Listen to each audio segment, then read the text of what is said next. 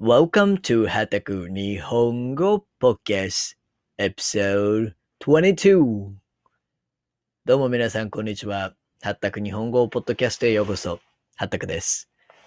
今日もですね、日本撮り、3本撮り、どこまで行けるとこまで行きましょう。はい。また記事ですね。今日は日本人は知らない日本人がどんどん貧しくなっている本当の理由という、まあ、今は結構ツイッターとかでバズってるね、あの、記事です。で、これ、この記事は、うん、まあいいや、読んでいきましょうかね。まあ冒頭にはですね、まあこの小島健介さんが書いてるのかな。彼はまあコロナが世界を蹂躙して経済が停滞し、オリンピックどころではなくなっているが、コロナ前から先進国で最も凋落が著しかったのがホスト国である我らが日本で、コロナ禍も加わって社用が止まらなくなっている。家計調査を見ても、財務省の平均給与と国民負担率を見ても落ちるとこまで落ちた感があるが、インバウンドも期待できないのに無理してオリンピックを開催したら、一段と貧しくなってしまうのではないか。一体誰が日本をここまで貧しく貧しくしてしまったのであろうか。流通ストラジストでアパレルの終焉と再生の著者、小島健介氏が本当の理由を解説すると。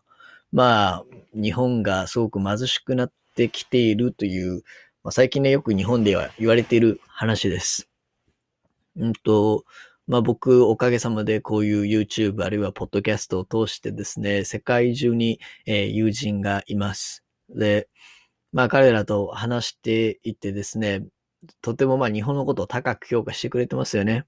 うんと、日本人としてはとても嬉しいんですけれども、まあ同時に、えーいろんな、まあ当然ね、他の国もあるんですけども、まあ日本にも日本の闇っていうのがあると思います。で、まあ、前回ですね、まあユニクロの闇っていうのを話しましたが、まあ今日はもうちょっと大きく、まあもうちょっとじゃないな、もっと大きく、まあ日本の、うん、経済、全般に関して、まあ少し難しい内容ではあると思うんですけれども、まあ今日は皆さんに、まあわかりやすくですね、解説していければいいかなと、この記事で気になったところを、えー読んでいこうと思います。よろしくお願いしますね。では始めましょうか。はい。まあ、家計消費支出に見る日本人の貧困化。まあ、これ聞いてね、わかんないですね。正直。あの、何言ってるか皆さん、おそらく。まあ、家計消費支出っていうのは、消費っていうのはコンサンプションですね。で、in a household。家計ですからね。で、要は、一個人がどれぐらいね、物を買ってるか、お金を使っているかという調査があります。で、その20年平均消費支出。これは average、um, consumption amount of consumption through within the within the past 20 years ですね。20年の平均消費支出が実はですね、2020年は前年から5.3%も減りました。で、まあ、これはね、コロナの影響だっていうふうに言うこともできるんですが、まあ、この著者はそれだけではないと。コロナだけではないんだと。もっと根本的な理由があるんだというふうに、えー著者は書いています。でね、まあ、その家計の消費っていうものが、実はですね、2000年と比べると87.6%に減少してるわけです。ですから、ざっと12.4%、ざっとじゃなかったな。正確に12.4%、まあ、ざっと12%、えー下がっているということになっています。で、その家計消費っていうのは、さっきも言ったように、消費っていうのはコンサンプションですね。で、家計は household ですから、まあ、家計消費はこういったものです。で、それが87.6%、まあ12%減少しましたと。で、特にひどかったのはアパレルだそうですね。アパレル支出。まあ前回のね、ユニクロの内容にも被ってくるかなと思うんですけれども、実は何パーセント減ったと思いますか？実は45.7%減っています。つまりは54.3%に激減しています。ですから、アパレル業界は本当に大変だと思いますね。実際にですね、家計消費支出に占めるアパレルの比率が3%から1.86%まで低下していて、まあ大体これに相当する45%ぐらい減ってるんじゃないですかね。それに対してね、まあビューティーの支出、理美容品の支出っていうのは増えてるみたいです。うん。で、まあよく言われるね、えー、保険医療の支出っていうのはですね、増えてますね。25.2%増えてるようですね。25.2%ですよ。すごいな。通信の支出が41%増えているようですね。まあこれはスマホの、うん、まあインターネットの流行っていうところですかね。一般庶民にの間ででもっていう。そしてエンゲル係数ですね。エンゲル係数っていうのは、まあ皆さん知ってるとは思うんですけども、まあ家計支出に対する消費、食料支出の割合ですよね。要は食費にどんだけお金を使っているかという話ですよね。で、これがコロナ、コロナ前の2019年が25.7%か。うん。20年は巣ごもり消費に27.5%。まあかなりね、エンゲル係数も高まってきていると。で、まあエンゲル係数っていうのは一つの指標ですよね。その国の豊かさを表す。高いほどあまり良くないっていう。まあ上がってきてるっていうのは当然、まあ良くないことですよね。正直ね。で、まあここに書いてあるのはですね、結局、あ消費税が上がったことに関する上がったことの影響が大きいんではないかと言っています。で、まあ、このあたりをちょっと詳しく言い出すと、うん、結構、えー、っと、難しい内容になってしまうと思うんで、まあ、ざっくり言うと、消費税が、えー、5%から8%、8%から10%にね、値上がりしてるんですよね。で、その影響で、えー、その、えー、消、うなんて言ったらいいかな。そのまあ消費税が、あ、これ消費税だけの話じゃないのか。まあ消費税を含めた租税ですね。あとはまあ社会保障費が、この負担率っていうのがずっと上がってきているわけです。で、この負担率の増加と、まあ、えー、家計消費支出の落ち込み、この乖離が、まあ一致するという話なんですけど、まあこれちょっとね、難しいですよね。僕もね、どう優しく言い換えたらいいのか、ちょっと力不足で申し訳ないですけど。はい。で、まあ、ここに書いてあるのはですね、10%に、えー、増税してから、実は、えー、実質消費支出力、実際に、えー、国民負担率ですね、国国民の負担分のまあ消費、租税であったり、社会保障料、社会保障の支出っていうのを値引いて、実際、まあ、サラリーマンたちがどれだけ使えるかっていう、その水準がですね、実は、まあ、そのことを実質消費支出力と言うんですが、それが2000年に比べて81%にまで落ち込んでいます。なので、まあ、この今ね、ちょっとごちゃごちゃしてしまったんだけれども、まとめると、まあ、消費税の増税を、まあ、を含めた租税、あるいは社会保障料が値上がりしたことに伴って、プラスアルファで、えー、賃金水準も下がっているので、賃金水準下がったのに、えー、こういった租税が上がっているので、当然に、えー、まあ皆さん日本人が持っている持ち金っていうのが減ってきていると。うん、そういう話ですね。これ、なんか、今記事の半ばなんですけど、この内容、すごい、なんか興味深いなと思って話してるんですけども、皆さん的にはちょっと難しすぎるかもな。うん。まあ、この後ね、GDP が OECD 諸国の中で極端に下がってきているという話があって、まあ、日本がね、どんどんどんどん、まあ、経済的に力がなくなってきているということがまあメインでなっているお話でした。で、まあもうこれぐらいで、あの、この記事の深掘り、深掘りっていうかな、この記事に沿って話すのはやめようと思いますけども、まあどうですかね。要は、確かにね。で、他の国はどうかって言ったら、まあそう、こういう状況ではないわけで、だから、僕たちの賃金水準っていうのはどんどん下がってきていると。今まで日本人はお金がありましたよね。だけども、どんどん賃金水準が下がってきているので、例えば、まあ海外に移住したいとかね。あるいは、まあ、移住とまではいかなくても海外旅行に行きたいと思っている日本人は、今までと同じようにはなかなかいかないですよと。まあ、一部のお金持ちを除いてね。というふうな現状がありますよね。しかしまあびっくりしたの。アパレル、そんな45%ですか？減ってるんだっていう。これはびっくりしました。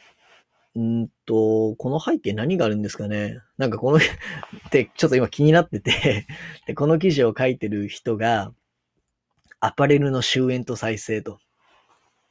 瀕死のファッション業界はどう生き残るのかっていう本を書いてるみたいで。うん。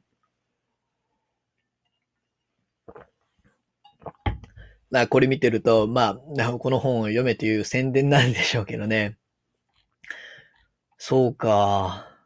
いや、ちょっとね、びっくりしました。びっくりしすぎて今、関西弁が出てますね。いや、関西弁で話すと落ち着けますね、でも まあ、そうですね。はい。まあ、アパレル業界こんだけ下がってきてるんですね。うーん、原因は何なんでしょう？ちょっと見てみましょうか。アパレル、あ、英語になってるな。アパレル業界す。これちょっと打ちにくいな。衰退、延因。アパレル業界はどうやら死にかかっているかもしれないですって。うーん。服はどうでもいいってみんな思ってるんですか？そうなんですかね。僕だけじゃないのかみんなそう思ってるのかな？はあ。消費者の価値観の変化。憧れのモデルが着る高いブランド服を女性が欲しがらなくなり、等身大の服を求めている。さらに最近は限られたお金を本当に使いたいものだけに使う人も増え、それ以外の支出はなるべく抑える傾向が高まっています。服は最低限でいい、どうでもいいのかもしれません。あ確かにこれ僕ですね。これ僕かもしれないです。へえ。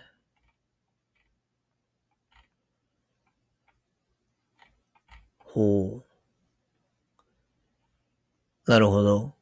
アパレルの市場を中心的に支えていたのは女性ですが、景気の悪化もあって、彼女たちが女性に、社社会に出て、失礼。共働き化が進んだ。なるほど。共働きね。要はもう社会が変わっていって、まあ賃金水準も下がってるって話もあるんでしょう。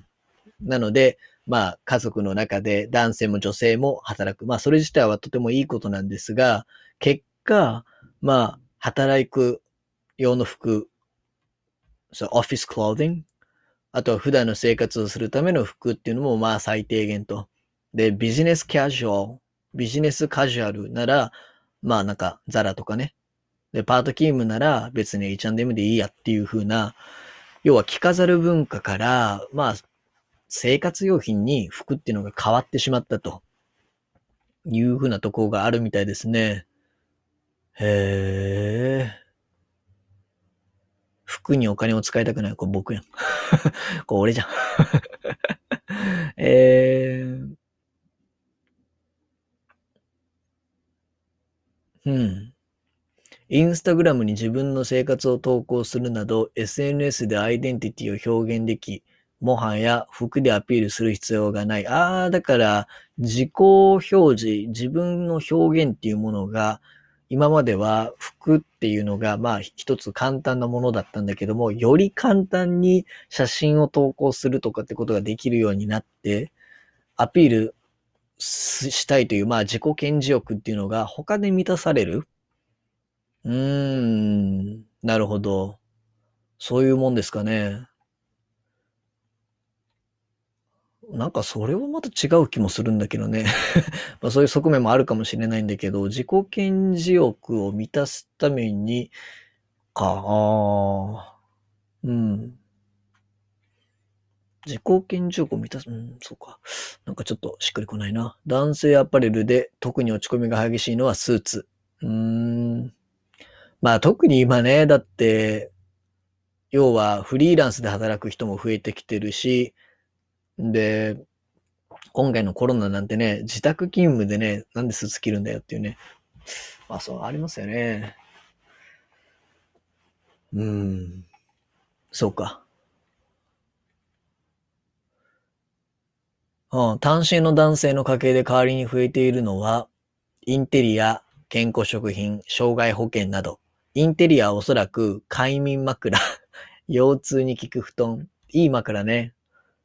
Like, I also want a fancy pillow. Like, my neck is kind of too long, so it's a little bit difficult to find, like, you know, good fit pillow for my long ass neck.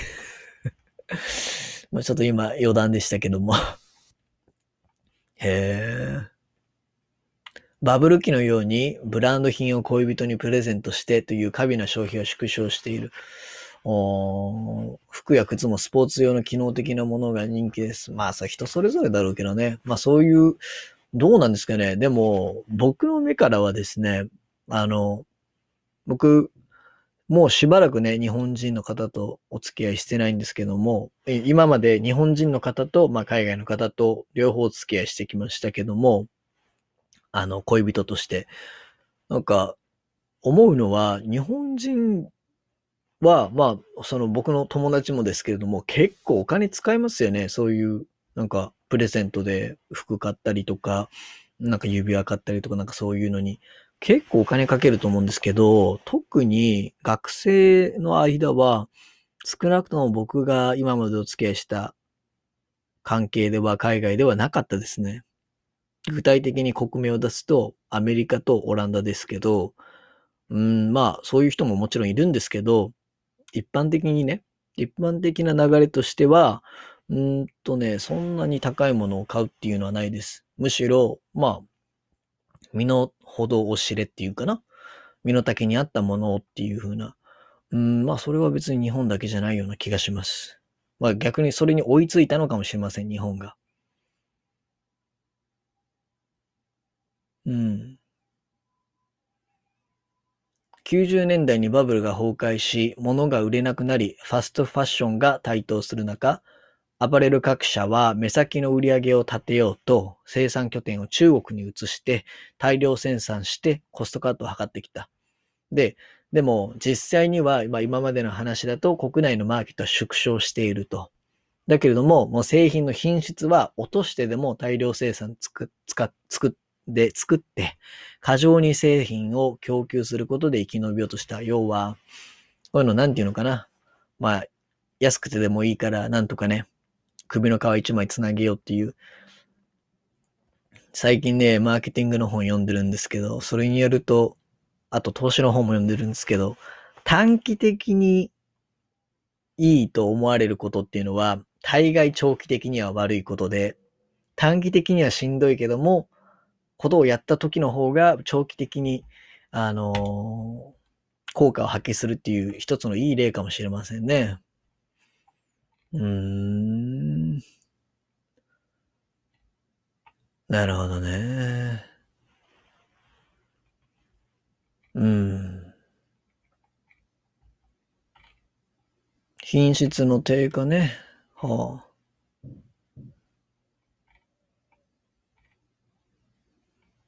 うん。すいません、今、記事をいろいろ読んでて、黙っちゃっててね。でも、そうだな。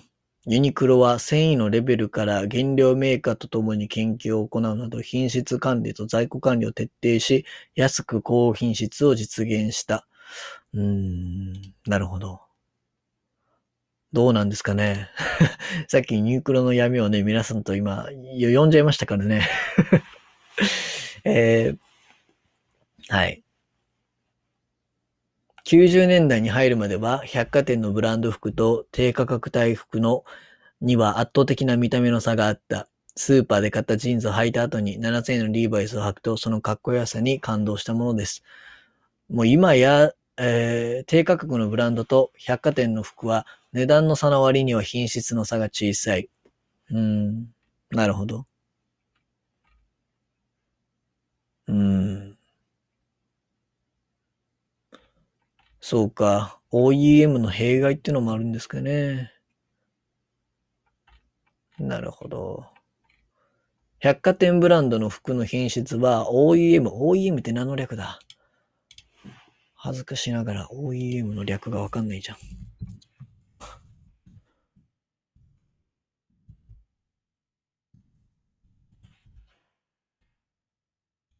What does OEM stand for?